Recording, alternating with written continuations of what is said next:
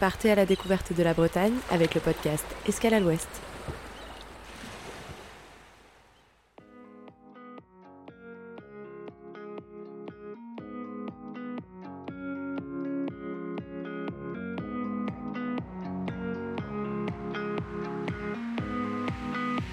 Bonjour à toutes et à tous.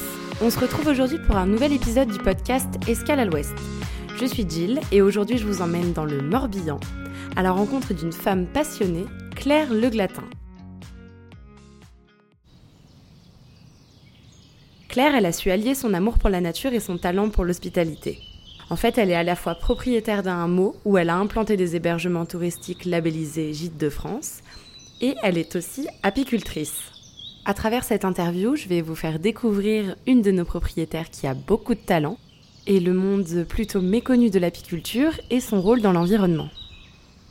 Claire, elle travaille en binôme avec son mari Thomas. Ils habitent en centre-Bretagne, à Ploerdut, et ils sont les heureux propriétaires d'un hameau dans lequel ils ont réalisé des hébergements touristiques écologiques.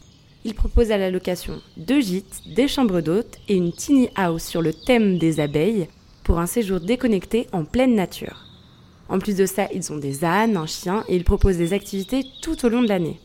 En parallèle d'être propriétaire d'hébergements touristiques, notre invitée, Claire, consacre une part de sa vie à l'apiculture, on peut même dire une très grande part. À travers les saisons changeantes, elle veille sur ses abeilles avec une tendre attention et d'une passion profonde pour le respect de la nature. Tout de suite, je vous propose d'écouter ma rencontre avec Claire Le Glatin si vous voulez en savoir plus. Euh, bonjour Claire Bonjour Gilles. On va commencer par euh, une présentation. Est-ce que vous pouvez nous dire euh, qui est-ce que vous êtes? Eh bien, je suis Claire Le Glatin. Je suis écologue de formation. Et donc j'ai étudié et pratiqué, enfin fait de l'animation au Muséum national d'histoire naturelle à Paris. Mais je me suis retrouvée en plein cœur de la Bretagne pour en fait ici préserver la nature Aujourd'hui, vous êtes euh, propriétaire d'un petit hameau. Vous avez euh, des gîtes, des chambres d'hôtes euh, et une tiny house. Comment est-ce que vous avez débuté vos activités ici? Alors, ça a été un début d'activité par le biais de rencontres, le biais de, coïncidences, de, belles aventures qui nous sont arrivées, notamment la rencontre avec mon mari Thomas. Mais, euh, mais au préalable, c'était un coup de cœur pour euh, la région, pour son côté très vert, très nature, euh, pour la richesse aussi de la diversité des animaux, des paysages. Donc voilà, c'est un peu tout ça qui a fait qu'on a réussi à, créer ce lieu, à lui redonner vie. Du coup, vous avez, mis à part être propriétaire de cet hameau, vous avez une autre activité qui est apicultrice. Est-ce que vous pouvez nous parler un petit peu de cette activité? Alors c'est quelque chose que, enfin cette activité d'apicultrice, en fait j'ai baigné dedans étant petite. Mon papa m'a emmené euh, peut-être à mes 10 ans la première fois visiter euh, les abeilles et c'est pas quelque chose que j'avais en tête comme un métier mais plus comme une continuité, comme euh, bah tiens ça fait partie de la vie de tous les jours, mon papa a des ruches, je l'aide pour extraire du miel de, de, temps en temps et voilà. Et puis c'est de nouveau avec la voilà la rencontre avec Thomas, avec mon mari, on va dire récemment, puisqu'on s'est rencontrés ici en Bretagne, pour justement euh, pouvoir apprendre à gérer un lieu comme le nôtre, et ben lui, il voulait devenir apiculteur. C'était une reconversion euh, de sa part. Et donc les deux euh, bah, se sont bien combinés. On avait un petit peu la théorie sur le papier, on avait les mêmes envies, les mêmes objectifs. Moi, j'avais le lieu, il avait le, dire l'objectif professionnel. Et, et, puis voilà, on a fait un peu de magie et, et on s'est retrouvés à être tous les deux apiculteurs. On avait quand même cette envie forte d'accueillir les gens sur place, pas faire que de, l'apiculture du miel en soi, mais de la transmission. En fait, c'était ça le, principe aussi de, rencontre de nous deux. C'était l'animation, c'était euh, euh, de pouvoir euh, à la fois se déplacer aussi pour parler de la biodiversité, parler pas que des abeilles, mais aussi tout ce qu'il y a autour, de l'environnement, du climat. C'est un tout. Et d'ailleurs, en parlant de ça, qu'est-ce que c'est les valeurs que vous, vous essayez de transmettre, les valeurs qui vous animent? Bon, il faut être euh, clair que quand on est dans l'univers des abeilles, on est forcément pour la préservation de la nature, de l'environnement, et en même temps de promouvoir du tourisme responsable. Donc on est sur vraiment les, thématiques qui maintenant émergent de plus en plus, mais nous on était déjà euh, dans ce principe-là d'écotourisme, de slow tourisme, d'observer, de ressentir, de prendre le temps. et ce en famille, pas que de manière individuelle. C'est aussi euh, pouvoir permettre la transmission à la génération suivante. L'expérience en famille. Et oui, voilà, c'était une immersion en fait. C'était, on voulait que les gens vivent avec euh, cet environnement et pas juste en décalage. Quoi. On voulait vraiment leur, leur, dire soyez au cœur de cette nature pour pouvoir mieux la comprendre, mieux la, la, percevoir. Et est-ce qu'il y a des, du coup, des formations d'apiculteurs?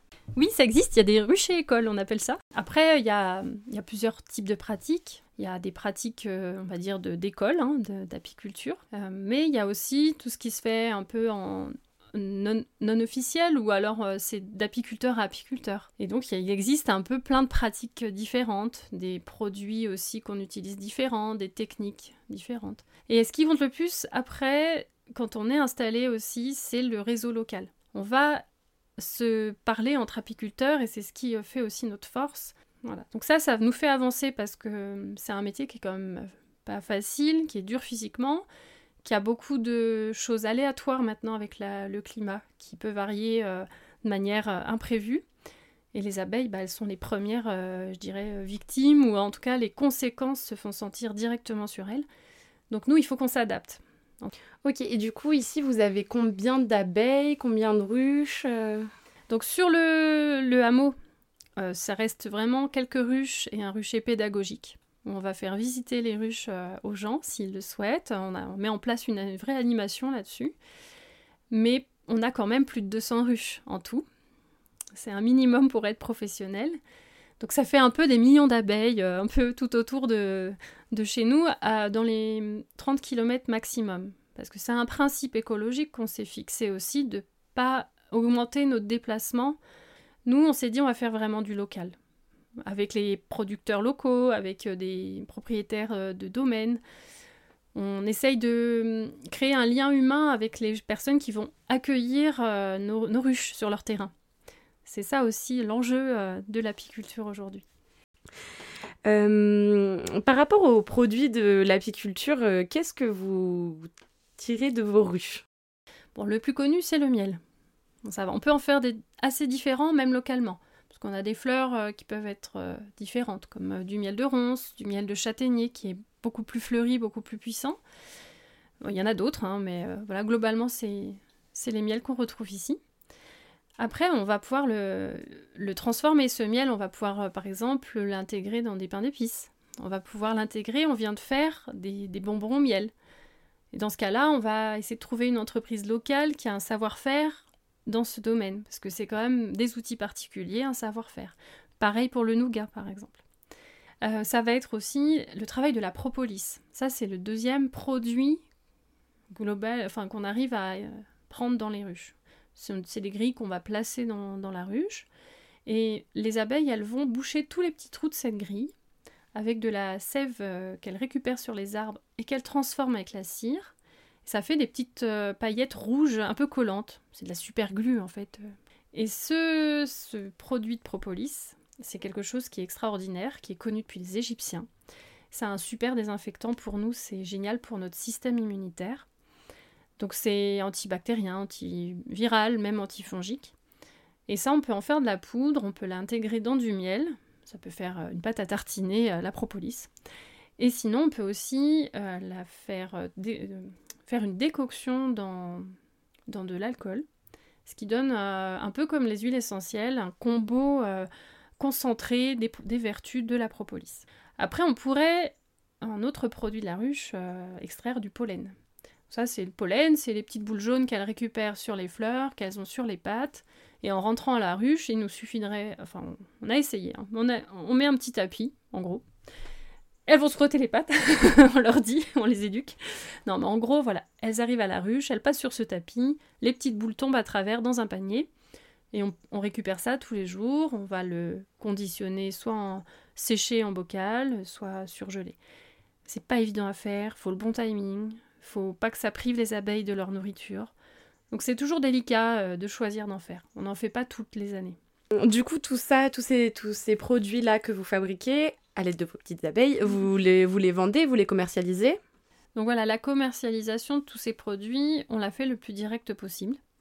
On va pas multiplier des marchés. Euh, nous, en présence de marché, on va favoriser des marchés locaux de terroir et de privilégier euh, le bio, parce que c'est une vraie attente aussi. Hein. Euh, on reste quand même abordable en fait au niveau de nos tarifs. On ne veut pas rentrer dans quelque chose d'exceptionnel. On veut que ce miel-là de qualité, il soit quand même un produit de tous les jours, ou en tout cas que, que chacun puisse s'en nourrir. Et après, la seconde partie de vente, ça va être la vente dans des petits lieux, des épiceries qui sont engagées, des épiceries vrac aussi, on a mis en place euh, ces partenariats. On veut que les lieux qui vendent nos produits, euh, ils sachent parler de ce qu'on fait, ils s'y intéressent. Que ce soit pas juste euh, poser un pot de miel sur une étagère et qui va prendre la poussière. On veut vraiment qu'il y ait une dynamique. Et on a trouvé ces lieux. En fait, on a, des très beaux lieux qui, qui, bah, qui nous diffusent et puis surtout qui, nous sollicite. Donc en fait, on n'a pas de mal à vendre notre miel. Donc on a, on a quand même euh, des belles rencontres euh, qu'on a pu faire et ça reste en Bretagne. Et on va, euh, on va pas envoyer le miel, par exemple. Et du coup, vous je présume que vous en vendez aussi à des personnes qui viennent au hameau pour séjourner. Mais oui, voilà, ça va de soi. Et en fait, on fait de la vente directe à la ferme. C'est même le premier Première chose euh, qui nous motive, c'est que les gens ils puissent voir où est-ce qu'on fabrique notre miel. Une totale transparence. Et même souvent on prend le temps, euh, beaucoup de temps à leur expliquer quand on peut leur montrer l'extraction, bah, c'est sûr que là, euh, nous, ça... même les enfants qui ont jamais vu ça, c'est hyper intéressant. On s'attend pas à ce que les gens ils aillent acheter nos produits à chaque fois qu'ils viennent dormir chez nous. Mais ça nous fait tellement plaisir quand ils repartent avec un produit qu'ils ont aimé et qui nous disent surtout à la base j'aimais pas le miel. Bon, là, on se dit, on a, on a quand même réussi quelque chose euh, de sympa. même, je présume que pour sensibiliser euh, les gens, notamment les enfants, s'ils ont vu l'abeille est là, après ça passe là, on fait comme ça, et après ça finit dans le pot, je présume que les enfants aussi, ça leur donne une conscience par rapport à, à la qualité d'un produit. On, on veut donner la réalité, en fait. Voilà toutes les étapes qu'il faut pour avoir une cuillère à café de miel. C'est le travail d'une vie d'abeille. Une seule abeille égale une cuillère à café de miel. Donc tu t'imagines le travail infini. Donc c'est précieux en fait. Il faut se dire ça. Et puis derrière, il y a aussi de l'énergie humaine. Et puis il y a tout un cadre aussi pour, euh, pour pouvoir le faire. Ça se fait pas si facilement. Euh. On n'est plus sur l'image euh, un peu bucolique qu'on avait de l'apiculture avec la ruche au fond du jardin. Là, on, a passé un cap où maintenant, bah, c'est rare de trouver des essaims dans la nature. Euh, chaque euh, abeille compte, j'allais dire, ou chaque ruche euh, est importante. On essaye vraiment de pas endommager ou de pas les perturber, de pas les tuer quand on va nous manipuler. Donc c'est devenu vraiment un être très précieux. Et hum, maintenant, j'aimerais bien parler un petit peu plus de vos gîtes, enfin de vos hébergements touristiques. Est-ce que vous pouvez, alors euh, moi j'ai vu sur votre site internet que c'était des, euh, catégorisé comme éco-gîtes euh, ou en tout cas hébergement éco-responsable. Est-ce que vous pouvez nous en dire un petit peu plus sur ça? Donc on a démarré notre activité en 2015. en fait, on a vraiment on a récupéré le hameau en 2014, enfin une partie du hameau. 2015, on avait notre première location qui était plutôt en mode chambre d'hôte gîte, enfin, c'était un peu intermédiaire. Et on a tout de suite mis en place en fait le mode de vie écologique.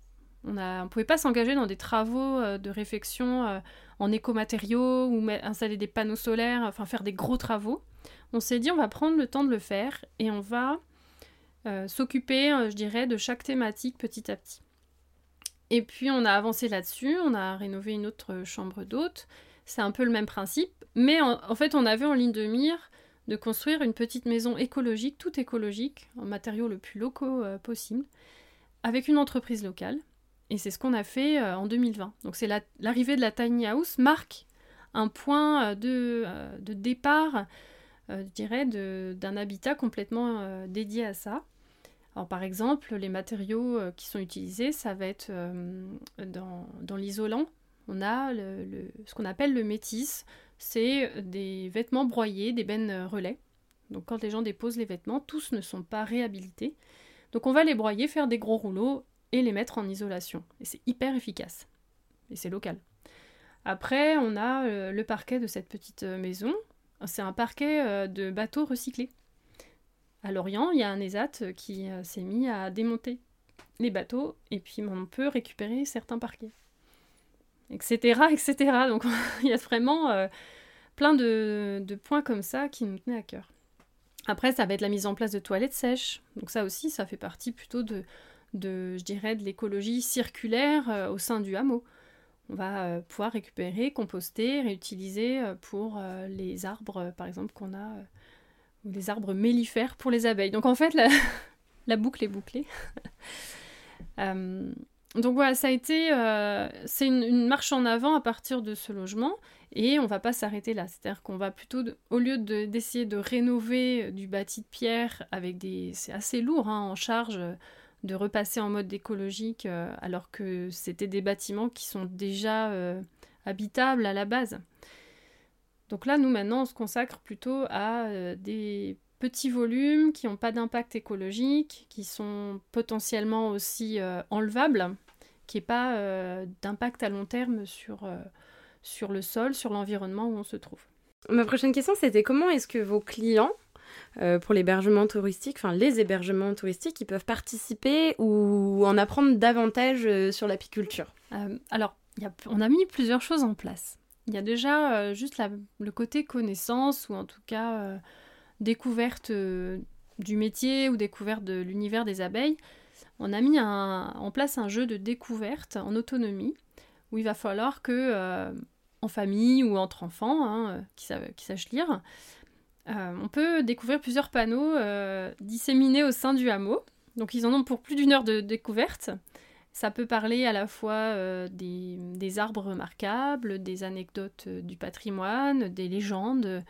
Voilà, on a essayé de varier les, plaisirs, mais en fond de carte, c'est quand même l'apprentissage de l'écologie autour de l'abeille.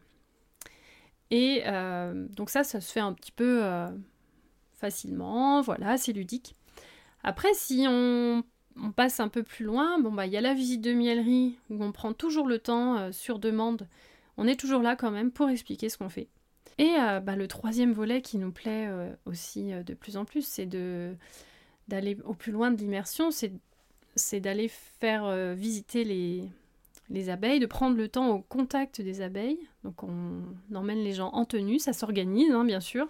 Les gens ils viennent dormir, le lendemain euh, matin, euh, ils viennent avec nous euh, voir les abeilles, ils visitent la miellerie. Bon, bah, normalement, après ça, là, ils sont immergés dans, dans ce que c'est ce métier et puis ce que c'est l'abeille, quoi. Est-ce que vous pouvez me parler un petit peu de durabilité et de protection des abeilles? En quoi est-ce que est-ce que c'est important?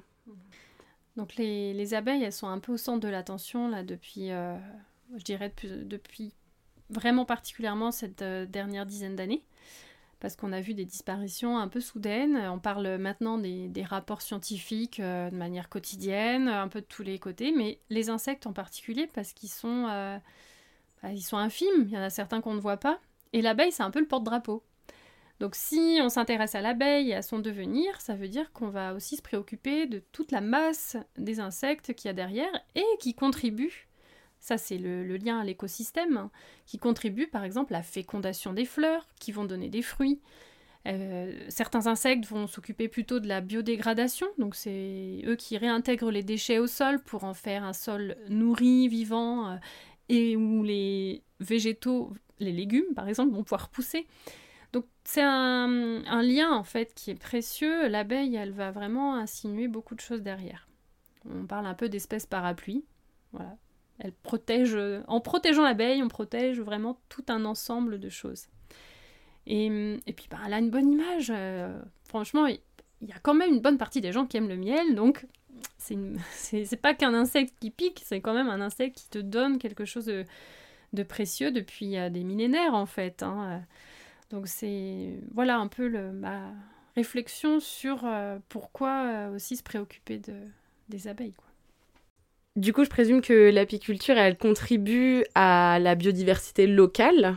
Ouais, je peux compléter en fait cette euh, version-là parce que on, bah, par l'intérêt qu'on porte aux abeilles, euh, on a quand même de plus en plus de demandes de gens qui veulent redevenir apiculteurs, qui veulent installer une ruche dans leur jardin.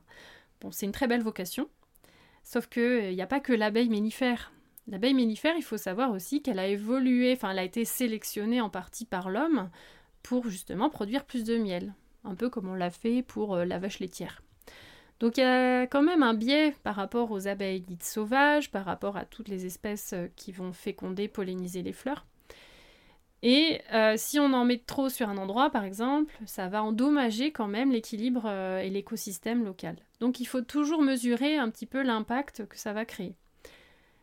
Et en, principe, à savoir que quand on veut installer une ruche, en fait, on ne peut pas en installer qu'une. Il faut en installer quand même plusieurs, parce qu'il y a un échange à faire de génétique déjà, hein, tout simplement. Et puis après, au niveau pratique, voilà, il faut savoir que c'est quand même pas si simple et ça devient coûteux maintenant euh, d'installer des abeilles. Donc voilà, le conseil après qu'on donne aussi aux gens, c'est de s'intéresser un petit peu à d'autres espèces de faire par exemple euh, des hôtels à insectes. Alors ça c'est un peu cliché, il y en a de partout euh, maintenant dans, chaque commune, mais euh, de le faire peut-être de manière ciblée pour telle ou telle espèce, mais avec les moyens qu'on a sur place, dans son propre jardin, dans, dans son espace communal. C'est l'abeille ne suffit pas en soi. Il faut une diversité d'insectes parce que les fleurs ont évolué en même temps que les insectes. Donc certaines fleurs n'accepteront pas les abeilles. Et, puis voilà, donc ça va être euh, quand même une, une petite euh, aventure de la part des insectes. Est-ce que vous auriez un dernier mot pour euh, les gens qui nous écoutent? J'ai envie de dire que chaque choix qu'on fait dans sa vie a, en fait des conséquences, mais moi je l'aborderai de manière positive. Et de choisir un, un logement ou en tout cas un lieu de vie euh, écologique, avec en tout cas ce, mode de vie écologique, c'est pas contribuer juste à ce lieu, mais c'est de contribuer à tout le réseau qui est derrière. Donc quand on choisit des vacances, bah, il faut qu'elles soient le plus responsable possible, à ses propres moyens forcément. Hein, on ne peut pas forcément euh, avoir un budget illimité, mais voilà, c'est c'est finalement un acte au-delà du tourisme, quoi. C'est tiens, j'ai contribué, j'ai fait une mission, j'ai fait partie de de, cette contribution euh, à l'écologie. Eh bien écoutez Claire, merci beaucoup d'avoir répondu à toutes mes questions. Bah, merci, c'était un plaisir. Et puis bah, je vous dis à bientôt et merci beaucoup. Allez, Kenavo Au-delà de son rôle de propriétaire et d'apicultrice, Claire, elle incarne avant tout un esprit de partage et de convivialité. Elle ouvre les portes de son monde, invitant chacun et chacune à découvrir la beauté de sa région, la saveur de son miel et l'harmonie subtile entre son travail et la nature environnante. Sa passion, elle se reflète vraiment dans chaque détail, on est vraiment en immersion, et dans chaque conversation partagée autour d'une tasse de thé. On remercie Claire de nous avoir accueillis dans son monde et de nous avoir transportés dans un univers où tourisme résonne avec passion et savoir-faire. Elle nous a rappelé la beauté simple, mais précieuse, d'un séjour empreint d'authenticité. N'hésitez pas à retrouver Claire sur son site internet et sur sa page Instagram. D'ailleurs, vous pouvez retrouver toutes ces informations dans la description de l'épisode. Quant à nous, on vous donne rendez-vous le mois prochain pour un nouvel épisode du podcast Escale à l'Ouest, consacré cette fois-ci à la magie de Noël. Je vous dis à très bientôt